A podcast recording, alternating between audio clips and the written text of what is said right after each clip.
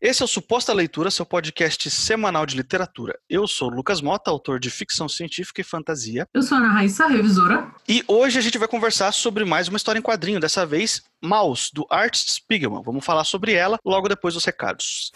Como a gente sempre lembra aqui, se você escreve, se você trabalha com texto e precisa de um, uma mão, a gente pode te ajudar, tanto eu quanto o Lucas trabalhamos com texto. Eu faço revisão de texto, faço copydesk, faço todo o trabalho que você precisa para deixar o seu texto pronto, ou se você tiver precisando organizar um texto grande, seja livro, seja material para publicação, seja material acadêmico, é só entrar em contato com a gente, está sempre aqui. Os contatos é só dar um oi que a gente conversa. Eu também posso te ajudar. Eu presto serviço de leitura crítica se você ainda está no estágio anterior a esse que a Raíssa acabou de falar aí, ainda está construindo criativamente o seu texto, eu posso te ajudar. Eu leio o seu texto, faço uma análise detalhada do que está funcionando, o que, que não está, faço sugestões, enfim. Tanto os meus serviços quanto os da Raíssa, você pode saber um pouquinho mais sobre eles e pedir um orçamento pelos links que vão estar tá aí na descrição do podcast.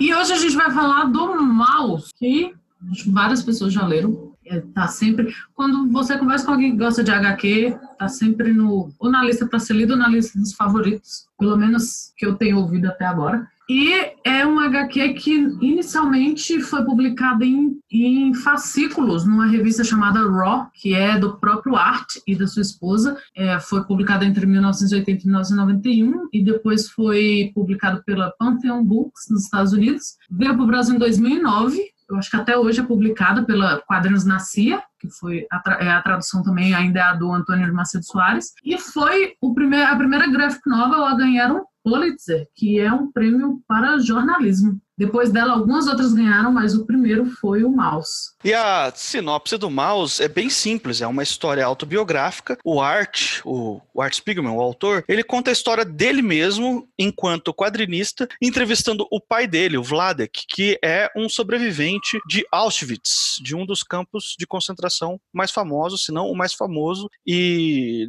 de toda aquela crueldade que aconteceu na Segunda Guerra Mundial com o nazismo, né? E aí você tem uma história biográfica narrada em dois tempos. O tempo presente, que é o Art e o seu pai já velhinho, e eles têm os seus conflitos e as suas é, divergências e as suas dificuldades de relacionamento, e depois a narração do Vladek, que é o passado, que é quando ele estava tentando sobreviver ao campo de concentração e, e, todas as perdas que ele teve e todas a, enfim, as tristezas que ele passou por causa disso e como que ele foi se tornar um sobrevivente. Então essa é uma história muito forte, muito pesada, muito emotiva também, e, como a Raíssa falou, é uma HQ que é a favorita de muita gente, inclusive minha. É a minha HQ favorita de todos os tempos. Eu aproveito então para avisar você que está ouvindo aí que esse aqui é um episódio de recomendação, ou seja, não tem spoiler. Se você por um acaso ainda não leu HQ, pode ouvir sem medo. É, você falou que é uma das suas favoritas? Não, é, é uma não, é a, a favorita. É a favorita. Quantas vezes você já leu? Pra mim, isso é a favorita se a pessoa leu várias vezes. Ah, eu acho que eu li três vezes já isso aí. Ah, boto feio também. É. Então tá aprovado. Então você, você aceita tá que seja minha favorita. Eu aceito. É, não, tá. Pode, pode seguir. então, é, então é, é, a minha favorita, sim. Eu, eu, eu tenho uma história curiosa com ela, porque eu só lia, né, o meu contato com história em quadrinho, como muitas pessoas, eu só lia é, quadrinhos de super-heróis. E eu gostava muito, até hoje eu gosto, eu tenho um respeito bastante grande pela, por esse gênero, mas foi a primeira HQ fora desse padrão de super-heróis, com uma carga dramática maior, né? Foi o Mouse. Eu encontrei ele numa, numa loja de quadrinhos que tem aqui em Curitiba, há alguns anos atrás, e eu tinha visto a recomendação em algum vídeo no YouTube, alguém falando, ah, porque essa HQ é genial, e eu comprei sem saber o que esperar. Eu nunca tinha lido nada que não tivesse sido super-heróis, assim, né? Marvel e DC. Aí eu li essa HQ, eu fiquei tão impactado por ela, assim, fiquei tão envolvido pela história e gostei tanto do que eu tava lendo, que de lá pra cá foi difícil voltar a ler super-heróis. E assim, não tô querendo diminuir nem nada, mas eu passei a querer outras graphic novels mais com essa pegada dramática, com que explorasse outros tipos de narrativa e outros tipos de gênero e cenário, enfim. Eu entendi que os quadrinhos eles iam muito além daquilo que era o, o o pop, né? Que é o pop até hoje, que tá, que se encontra em banca, nas bancas que ainda existem, no caso, né? Então, é, o, o mouse ele foi essa abertura para mim e depois de alguns anos eu reli, achando que ah, agora que eu já li outras coisas, já conheci outras graphic novels, eu vou reler o mouse e não vou achar tão legal assim. E na verdade eu tava errado, porque eu passei a gostar mais ainda, porque na segunda leitura eu comecei a reparar um monte de coisas que na primeira vez eu não tinha reparado. Enfim, hoje eu falo com falo com tranquilidade, né, que essa aqui é a minha HQ favorita mesmo. Por isso que eu sou super fã de, de releitura. É, não, não, é assim desde o início. Eu, por muito tempo, achava que, ah, tanta coisa para ler, eu não vou reler uma coisa. E hoje em dia eu sou muito fã de. Eu tenho feito muita releitura. Eu acho que, que sempre vale a pena você reler, porque você vê coisas diferentes. E eu ia comentar assim, ah, toda vez que, que você lê fica melhor. Mas não, nesse caso aqui, toda vez que você lê, você fica pior. Porque eu acho que você, ou pelo menos no meu caso, eu não sei se a gente fica mais sensível a esse assunto, porque quando você é mais novo, você é meio destemido, sacou? Você vê filme de terror, você vê umas paradas trash, você ouve umas histórias bizarras e não te afeta. Você vê uma um coisa de guerra, Segunda Guerra, de, sei lá, Primeira Guerra, qualquer guerra, e, você só acha pô, tudo absurdo. Mas eu acho que você vai ficando mais velho, ou eu, pelo menos, vou ficando mais velho, essas paradas vão pesando, sabe? Eu acho que é meio o que eu falei da outra vez, quando a gente fez aquele apanhado lá dos livros que a gente tinha lido, que eu comentei sobre o, o livro da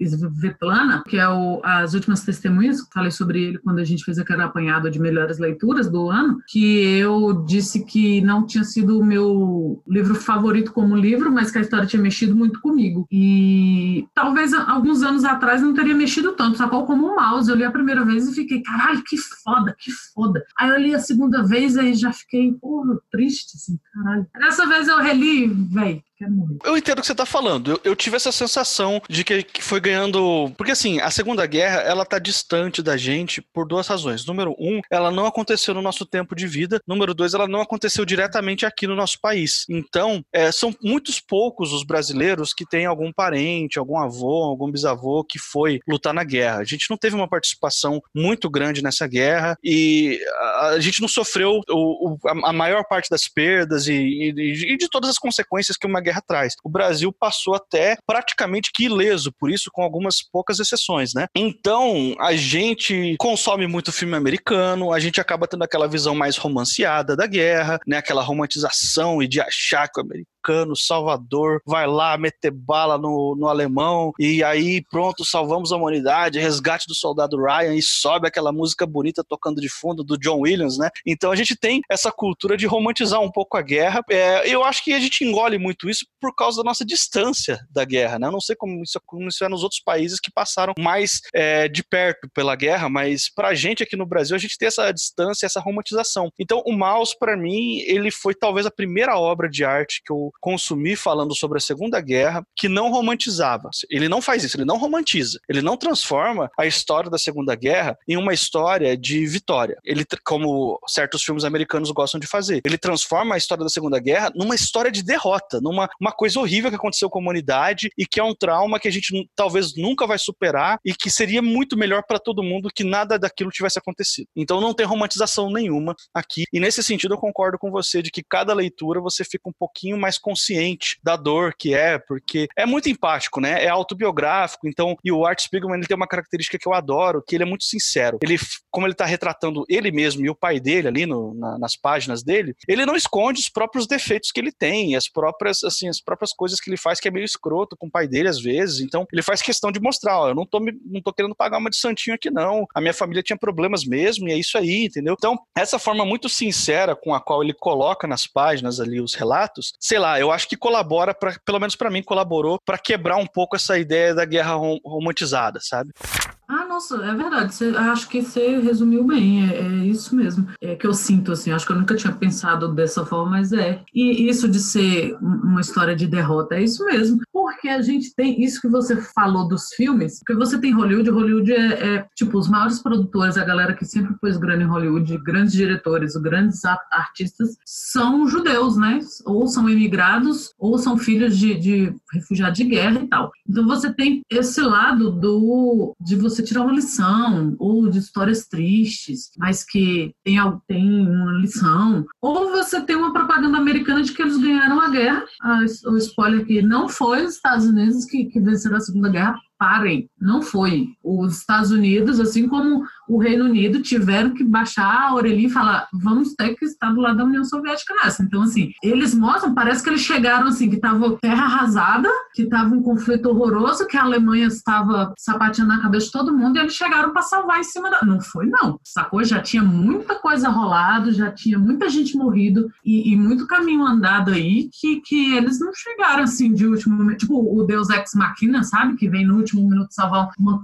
para virar um jogo, não. Então, assim, a gente tem o, o, Eles aliam essas duas visões de que os Estados Unidos chegaram para vencer algo que, que, estava sendo impossível de ser vencido do, dos refugiados que querem, né, de certa forma, você fica no, no, imaginário aquilo ali. Poxa, meu avô sobreviveu, ou eu perdi o meu avô nessa. Então sempre tem essas histórias. E a gente que não tem muita relação com isso, como você falou, não fisicamente, não de parentesco. Pô, nem, sabe, é raro alguém que, ai, meu avô foi daqui para a guerra. Não, quase não rolou com a gente. Então a gente tem essa distância mesmo. E através desse consumo de, de, de filme de tal, você acaba comprando essas paradas. Ou tem outra coisa também. Você acha que meia dúzia de pracinha que que foi daqui para lá e morreram lá, e, primeiro arrasaram com os italianos, né? Que isso aí valeu a pena. E que, mas por quê? Ninguém pensa que eram os esfomeados do, do interior do Brasil que o governo enfiou lá, porque você tem que ser muito ruim da cabeça você achar que você está defendendo seus interesses quando você vai para a guerra. Está defendendo interesse alheio. E aí a gente tem essa, essa supervalorização da guerra como um forjador de caráter. Velho, não, para, é horrível. Você tem que ler isso aqui para você perceber que não, é, é, é, o que você falou. E eu repito, é, é a história de derrotado. Ninguém sai ganhando de uma, sabe, de um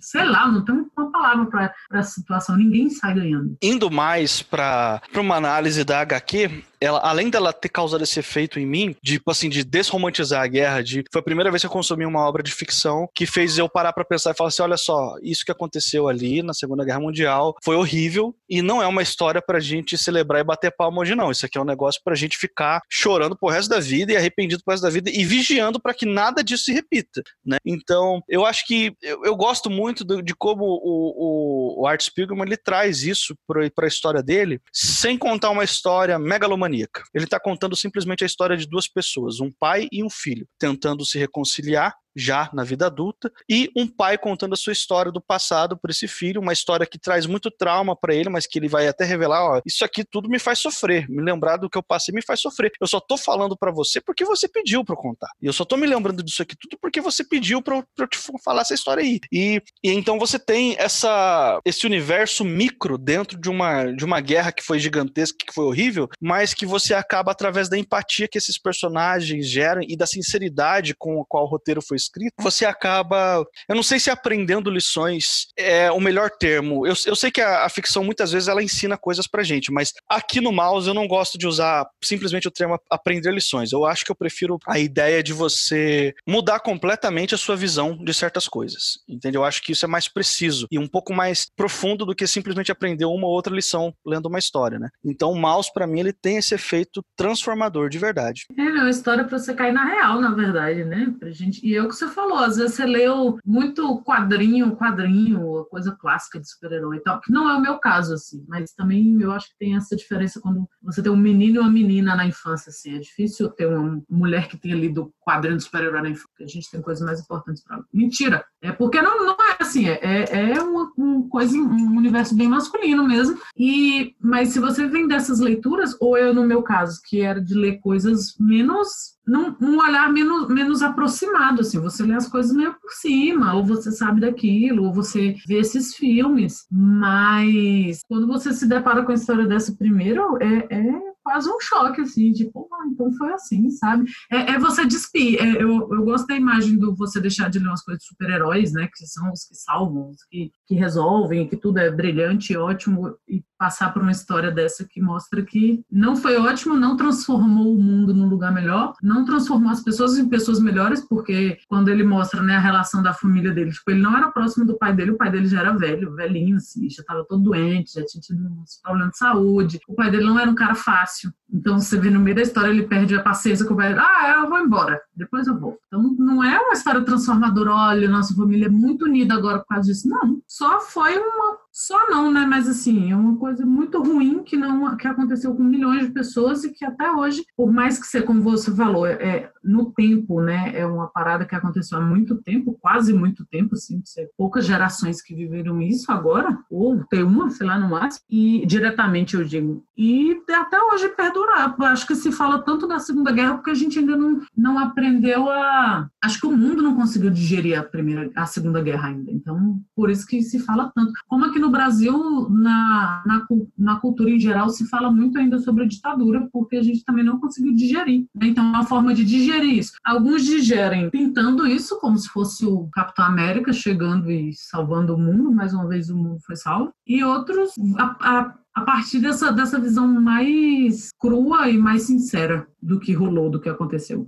É, e o, o autor aqui, o Art Spiegelman, ele, ele vem de um background do totalmente do underground, assim. Ele fez fanzine, o traço dele tem uma pegada underground, tem uma, umas coisas muito, assim, é, viscerais do estilo de ilustração dele. E tem uma HQ no meio do mouse, que é uma, uma das primeiras HQs que ele publicou na vida, se não foi a primeira, que é sobre uma história envolvendo a mãe dele, que gerou uma, um certo constrangimento na família. E ele republica essa HQ no meio do mouse aqui. Então, pro Art Spiegelman na obra dele, em geral, a biografia dele é muito importante. Ele fala de coisas e dos problemas que ele tem, que ele teve, dos conflitos familiares, ele, ele não esconde isso, porque é a forma que ele tem de colocar para fora certas frustrações através de uma obra de arte, né? Através de, de uma coisa aí que pode de repente servir para outras pessoas também. Então eu gosto muito dessa HQ e eu sempre recomendo para todo mundo. Eu sempre digo para as pessoas, sejam leitores só de super-heróis ou não, leitores que já estão iniciados em outros tipos de graphic novel também, mas eu sempre recomendo, ó, leia mal se você ainda não leu, porque é uma HQ indispensável. Eu considero ela talvez assim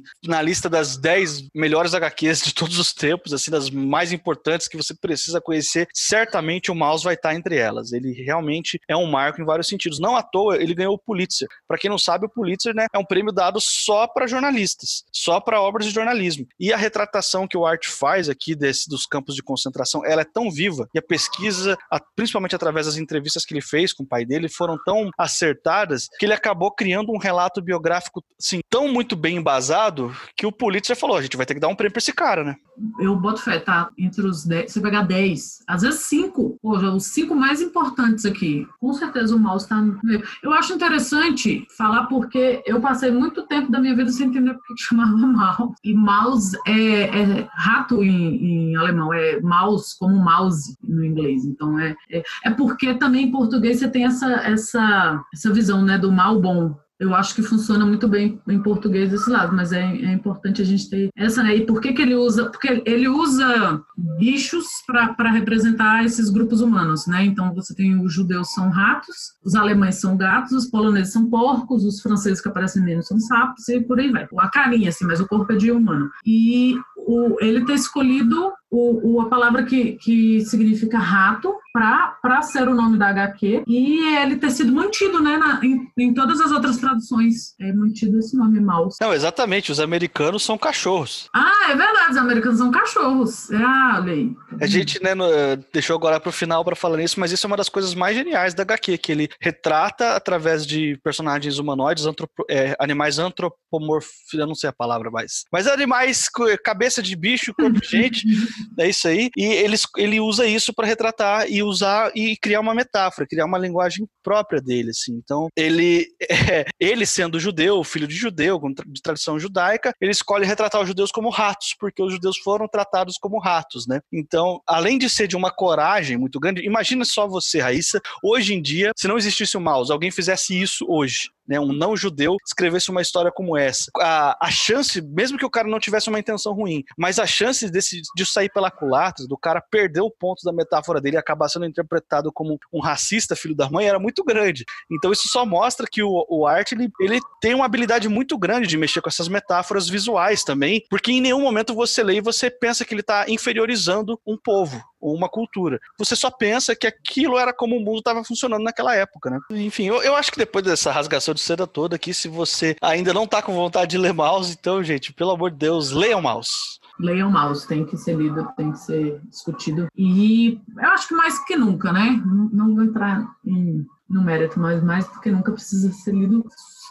E esse foi o podcast dessa semana. Se esse por um acaso é o primeiro suposta leitura que você está ouvindo, eu quero te lembrar que esse aqui é um podcast semanal, toda semana falando sobre literatura ou algum assunto relacionado ao universo literário de, de alguma forma, né? Você pode assinar o nosso feed no agregador da sua preferência. A gente está disponível no iTunes, no Spotify, no Castbox, enfim, tem o feed completo aí na descrição do podcast também, caso você queira adicionar a gente manualmente em qualquer outro agregador que você prefira. A gente tá no Instagram e no Twitter, arroba suposta leitura. Se quiser mandar um e-mail pra gente, se quiser trocar ideia, suposta leitura arroba gmail.